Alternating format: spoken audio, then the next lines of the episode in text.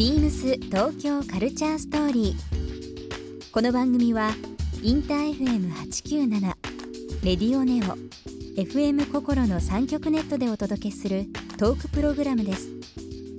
案内役はビームスコミュニケーションディレクターの土井博志。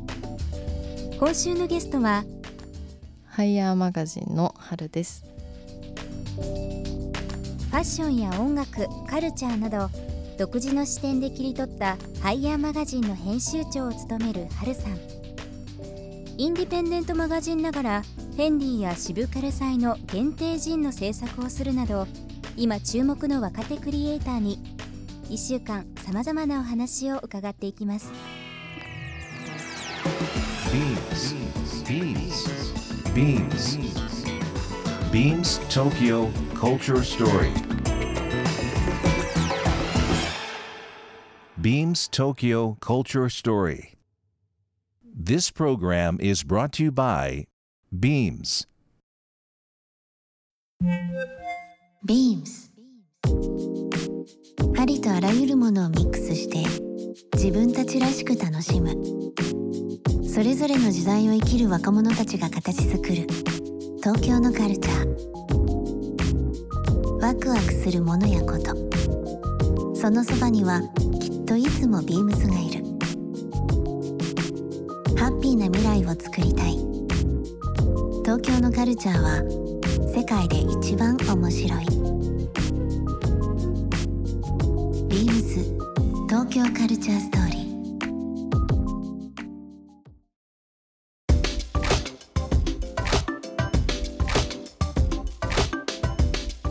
同年代のクリエイターさんとか、い。モデルさんとか今本当に20代前半の人って、本当に元気ある人いっぱいいると思うんですよ、うん。いつも見ると。なんか理由って何ですかね？その本作られる時も、はい。仲間3人で同年代で作られるっていうのもあると思いますけど、モデルにしかりカメラマンにしかり映像クリエイターでもいいんですけど共通した何かこう軸っていうのがあるんですかね？うーんでもなんかこう今ってツールが揃ってるじゃないですか、例えば多分昔だったらマガジン作るってなったらこう切り割りとかなんかそういう形だったと思うんですけど、うん。今はなんかあのイラストレーターとかなんかアプリとかあって、うん。それも手探りなんですけど一人でできるもん精神みたいな なんかみ一人でできるもん精神ね。そうなんかもう自分でとりあえずやってみようみたいなうん。あのふうに思ってる子が多い気がして、うん。とりあえずやりたいからこういうふうにすればいいんだっていうのを分かってる子が多いなっていう気がして、うんだからそれが共通点なのかなと思って。とりあえず一人でやってみるけどあこういう技術足りないなとか思うとそれをやってる友達がいるからじゃあ巻き込んでみたりとか、ね。うん。うん。バランスいいですよね。なんかこう各ジャンルに興味があったりだとか、うんうんうんうん。まあもちろんプロ意識も高かったりだとかっていうのって多分いいものができるんでしょううね、ん。なんかこう本当にね昔話して申し訳ないですけどやっぱり20年前とかそれ以上前ってもちろんその気持ちとかはあったんですけどさっきお話しあったツールというのがなかなかまずその揃えるものがなかったんで、はい。うん形になるのとかその今すぐ何かっていうのはできなかったもんな。とは言いつつも当時からね自主制作で本作ったりとかお金ないからアイディア出して映像作ったりとかうんうんうん。うん音楽作ったりっていう人たち、まあ、同年僕の同年代でもいましたし先輩でも多くいましたけどやっぱり今でもそれ仕事にしてる人多いなってことを考えると学生時代の熱量ってすごい大切ですよね。そう思います。うん今もう実際仕事をされてていわゆるもうビジネスとしてというか自分の表現として世に出てる人いっぱいいると思うんですよ、そういう人たちに対する憧れってあったりします？うーん憧れ。あんまり感じないですか？なんかうーん私あんまり憧れる感覚がわからないっていうか、うん。なんかなんだろうな。憧れはないんですけど素直にすごすすごいなというふううんうん。に思います、でもそ どうなんだろう。それが憧れなんじゃないかな。違うどうなんだろうな。どうなんですかね。なんか、うよくないんですけどこうなりたいみたいなのがないんですよ私、うんうんうんうん自身が。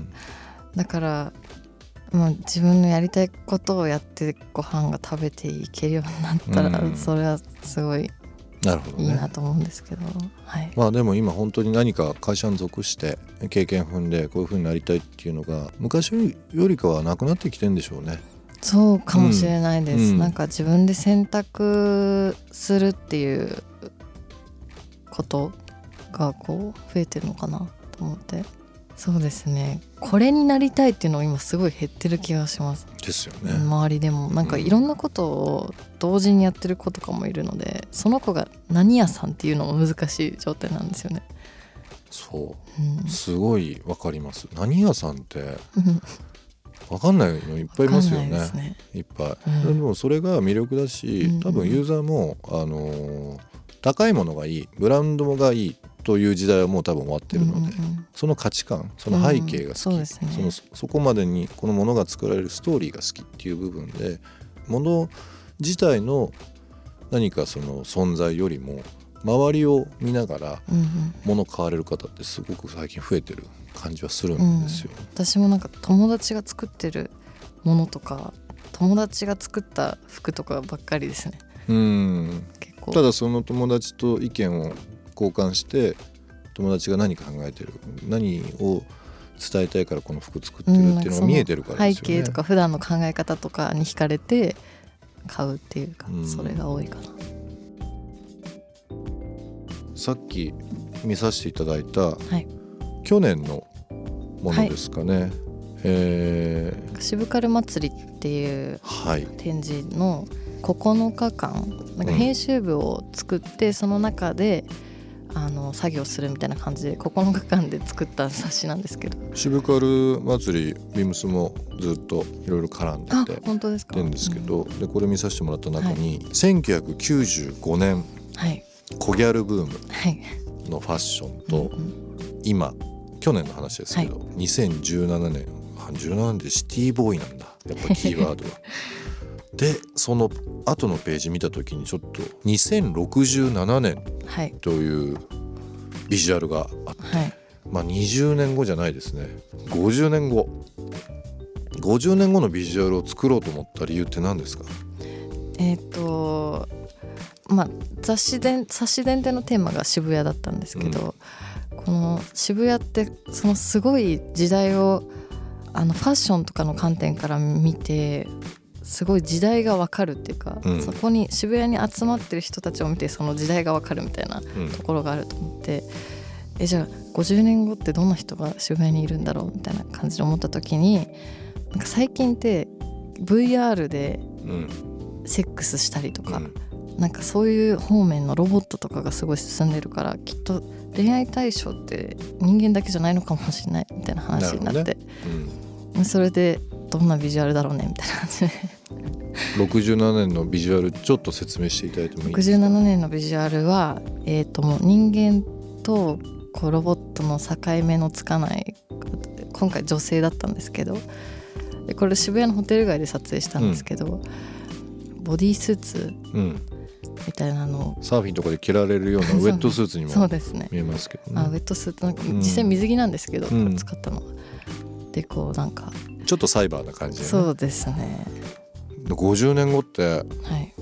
もしかしたら今の話じゃないですけどその人間とロボットの境目がないとかっていう話かもしれないですし、もしかしたらボタン一つとか想像だけでパッと洋服が着る時代かもしれないですけど、うん。なんかロボットなのに人肌を感じちゃうみたいなのとか、なんかそうなってほしくない部分がまだ自分の中では大半なんですよ。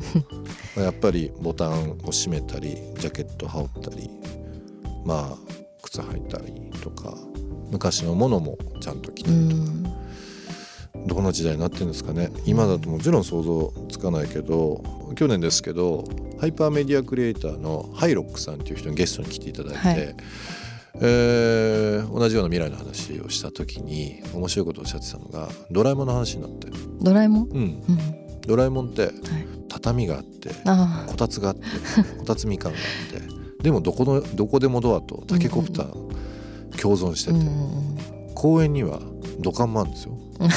今ななかなかないかもしれない。確かに。だからその昔のものと未来のものがハイブリッドしてる時代になってんじゃないかなっていうふうな話もしてたんですよ、うんうんうんいずれ。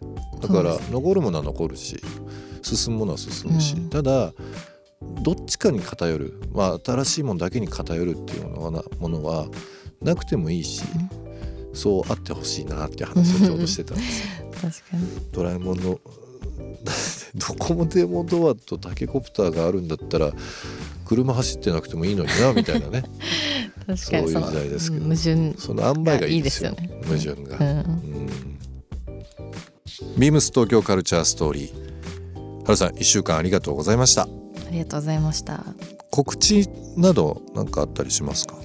告知はですね、えっと今5号目を制作中なんですけれども、はいまあ、その5号目は出るのは1年後になってしまうので、うん。今はこう。1年前の告知になっちゃう。そうですねちょっと早すぎる告知。今までのバックナンバーは、じゃあホームページで、あバックナンバーがもうちょっと売り切れてしまって、購入できないんですけど、うん。あのまあグッズとかは随時うん。作ってまたアップするので、はい。はい。ぜひサイ SNS でトの方ではい、わかり見ていましたただければとぜひぜひご覧いただければなと思います、春さん1週間ありがとうございました。ありがとうございました。ビームス東京カルチャーストーリー。番組では皆様からのメッセージをお待ちしています。メールアドレスは beams897 アットマークインター FM.jp ツイッターはハッシュタグ beams897 ハッシュタグ beams 東京カルチャーストーリーをつけてつぶやいてください。またもう一度お聞きになりたい方はラジコラジオクラウドでチェックできます。ビームスビームススーパーバイザー山村京子です。店舗のスタッフがやりがいを持って働けるようにスタッフの育成やモチベーションを高められるようなケアも大切にしていますビームスでは2店舗のオープニングを含め多くの店舗でショップスタッフを経験しその頃の経験や思いが今の仕事にも生かされています最近の目標は英語を話せるようになることです来年の5月に予定しているハワイ旅行で現地の方と英語でコミュニケーションを取れるように頑張りたいと思いますビームス東京カルチャーストーリー Beams Tokyo Culture Story. This program was brought to you by Beams.